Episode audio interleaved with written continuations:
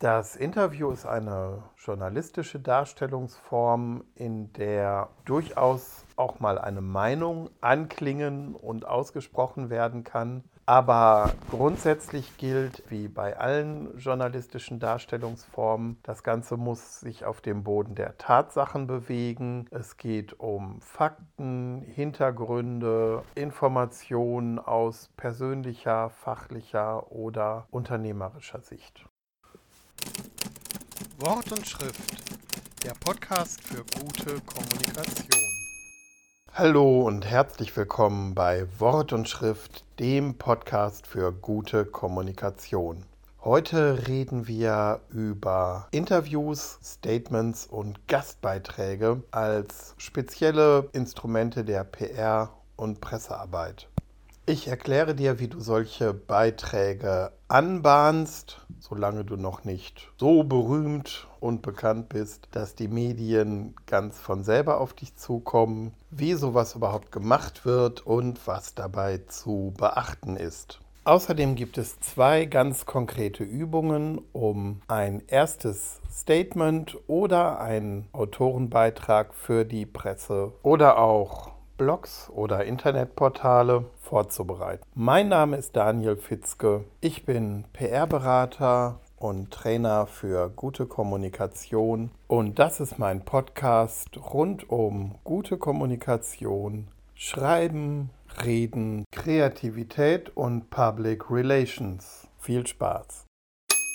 Über Pressemitteilungen haben wir hier schon gesprochen. Die Pressemitteilung ist wahrscheinlich das bekannteste Instrument der PR- und Medienarbeit. Pressemitteilungen sind ein nicht exklusives Format, die werden bereit versendet und keine Redaktion hat jetzt den Anspruch, dass nur sie diese eine Pressemitteilung bekommen hat. Ganz anders sieht das aus mit Interviews oder auch Statements und Gastbeiträgen, die in der Regel einzelnen Medien ganz exklusiv angeboten werden und dafür in der Regel bei dem einzelnen Medium auch mehr Raum einnehmen. Interviews kennen eigentlich alle aus der Zeitung, aus Blogs und Online-Portalen, aus Fernsehen und Radio. Das Interview ist eine sehr beliebte und eingängige Form. Zum einen, um sich einem Thema anzunähern, zum anderen aus PR-Sicht bestimmte Inhalte und Botschaften zu vermitteln.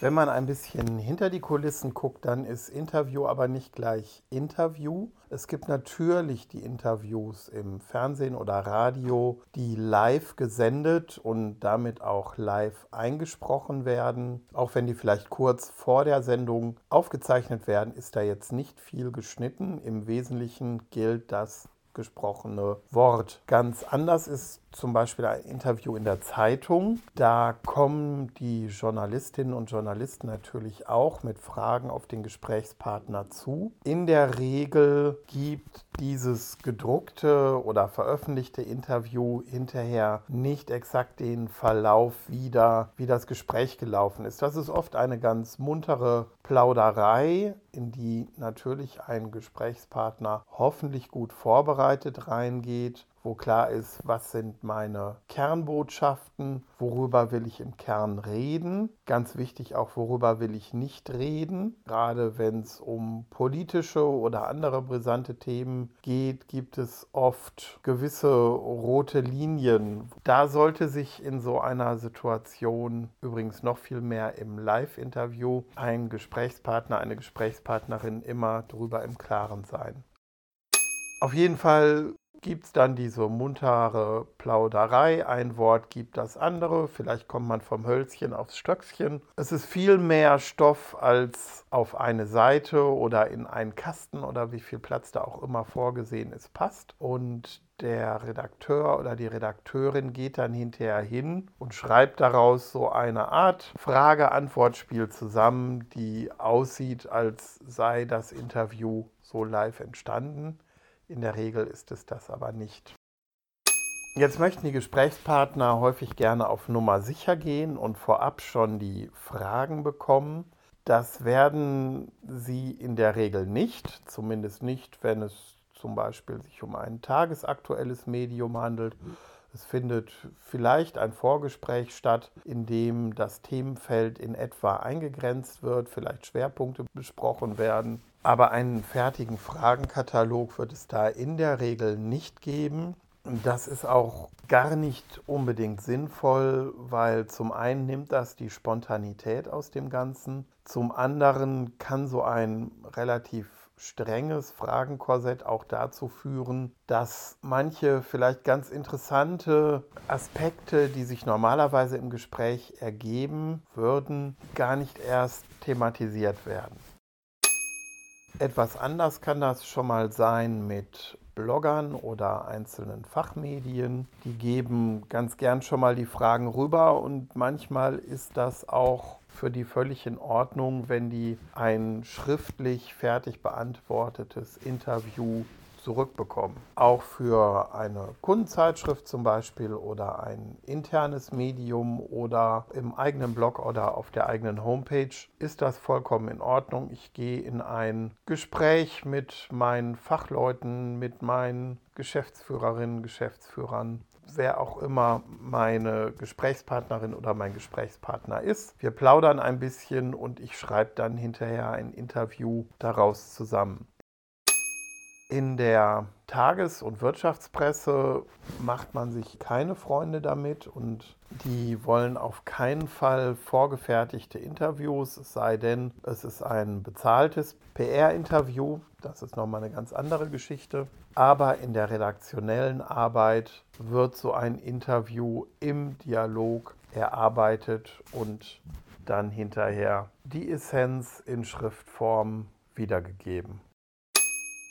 Das Interview ist eine journalistische Darstellungsform, in der durchaus auch mal eine Meinung anklingen und ausgesprochen werden kann. Aber grundsätzlich gilt, wie bei allen journalistischen Darstellungsformen, das Ganze muss sich auf dem Boden der Tatsachen bewegen. Es geht um Fakten, Hintergründe, Informationen aus persönlicher, fachlicher oder unternehmerischer Sicht. Das Statement ist so ein bisschen die kleine Schwester oder der kleine Bruder des Interviews. Das läuft so unter der Überschrift, ja, jetzt sagen Sie mal, Herr X, Frau Y, was halten Sie denn davon? Oder auch gerne schon mal, wenn das Ganze initiiert wird von einer Redaktion, bitte erklären Sie uns das doch mal, in Klammern, was Sie da gemacht haben oder was Sie da vorhaben. Sowas ist meistens kurz und knackig in Schriftform, würde man sagen, 1000 bis 1500 Zeichen inklusive Leerzeichen. Es können auch schon mal zweieinhalbtausend Zeichen werden. Ein Statement darf durchaus auch Meinung enthalten, auch etwas meinungsfreudiger sein vielleicht als ein komplettes Interview. Aber auch da gilt immer, es sollte sich auf dem Boden der Tatsachen bewegen und eine solide faktische Grundlage haben. Hier ist eine kleine Übung. Denk an ein Thema, was dich in deinem beruflichen Alltag oder auch persönlich stark beschäftigt. Ein Thema, wo du etwas zu, zu sagen hast. Stell dir vor, du hättest die Möglichkeit, dazu ein Statement an eine Tageszeitung, ein Blog, eine Fachzeitschrift oder vielleicht sogar fürs Radio abzugeben. Wie würde denn deine Überschrift lauten? Was würdest du sagen wollen und vor allem, was möchtest du beim Publikum bewirken? Denk mal drüber nach und wenn du Lust hast, formulier doch einfach ein kurzes, knackiges Statement aus. Wie kommst du aber überhaupt zu solchen Gelegenheiten? Naja, also erstmal ist es wichtig zu wissen, womit beschäftigt sich ein Medium, eine Redaktion, eine Redakteurin oder ein Redakteur überhaupt. Das braucht ein bisschen Recherche und oft ergibt sich das schon ganz einfach aus dem Format der Sendung, der Zeitschrift, der Rubrik oder der grundlegenden Ausrichtung eines Portals.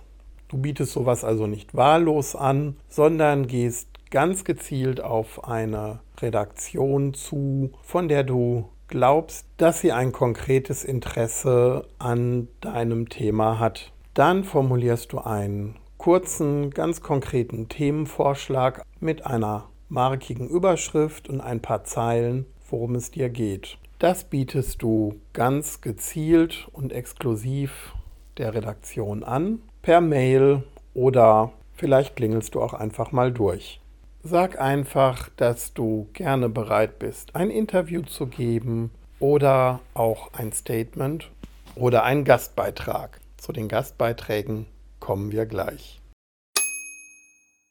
Ein Gast- oder Autorenbeitrag ist ein Bericht aus fachlicher Sicht zu einem bestimmten Thema, für das du Expertin oder Experte bist. Gerade Fachzeitschriften oder Portale nehmen sowas gerne von externen Beitragslieferanten, aber auch in Tageszeitungen ist sowas schon mal sehr willkommen, wenn sie sich gerade mit einem bestimmten Thema aus unterschiedlichen Blickwinkeln beschäftigen. Vom Aufbau her hast du normalerweise zwei Überschriften, die das Thema eingrenzen, einen Vorspann, eine ausführliche Ausarbeitung zu dem Ganzen, gegliedert durch ein paar Zwischenüberschriften und am Ende nochmal einen markigen Schluss mit einem Ausblick oder auch einer Bewertung, Einordnung Empfehlungen aus fachlicher Sicht. Das ist also anders als die Pressemitteilung, wo das Wichtigste zuerst kommt und vom Schluss weg gekürzt werden kann. Hier kannst du einen Spannungsbogen aufbauen, der gezielt zu deiner wichtigsten Botschaft am Ende hin führt. Stichwort Botschaft. Bei so einem Artikel hast du eine, zwei, maximal drei Kernbotschaften und das Ganze zieht sich wie ein roter Faden durch den Bericht. Das ist keine akademische Ausarbeitung, sondern fachlich fundiert, aber praxisnah mit einem konkreten Nutzwert für die Lesenden. Du profilierst dich damit als Expertin oder Experte für dein spezielles Themengebiet. Hier auch noch eine kleine Übung dazu. Stell dir vor, du kannst als Expertin oder Experte einen Fachbeitrag zu einem bestimmten Thema beisteuern. Welches Thema würdest du wählen und welches Medium hast du dir vielleicht ausgeguckt? Führe es dir vor Augen und dann formuliere als erstes mal die erste oder zweite Überschrift. Dann schreib ein kurzen Vorspann über drei, vier, fünf, vielleicht sechs Sätze. Jetzt machst du eine Gliederung mit Zwischenüberschriften. Also wirklich drei bis vier, maximal fünf Abschnitte, die aufeinander aufbauen und jeweils einen Sinnzusammenhang ergeben. Wie würde dein Schluss aussehen? Überleg dir deine Schlussbotschaft. Naja, und wenn du Lust und Zeit hast, kannst du das natürlich wieder ausformulieren. Der Rest ist Fleißarbeit. Das war's für heute mit Wort und Schrift und ich hoffe, es hat dir wieder einmal etwas Spaß gemacht. Wenn das der Fall ist, freue ich mich, wenn du auch beim nächsten Mal wieder dabei bist. Im November geht es bei Wort und Schrift um Kreativitätstechniken. Ganz etwas anderes gehört aber zum guten Ton genauso dazu wie das handwerkliche Know-how. Wenn du mehr darüber wissen willst, wie professionelle Presse- und Medienarbeit funktioniert, wenn du dich tiefer in die unterschiedlichen journalistischen Darstellungsformen einarbeiten und die verschiedenen PR-Instrumente näher kennenlernen möchtest, dann lohnt sich ein Blick in mein Buch PR für Freiberufler. Nicht nur, aber speziell auch für Freiberuflerinnen und Freiberufler. Für heute verabschiede ich mich und sage bis zum nächsten Mal. Euer Daniel Fitzke. Bis bald.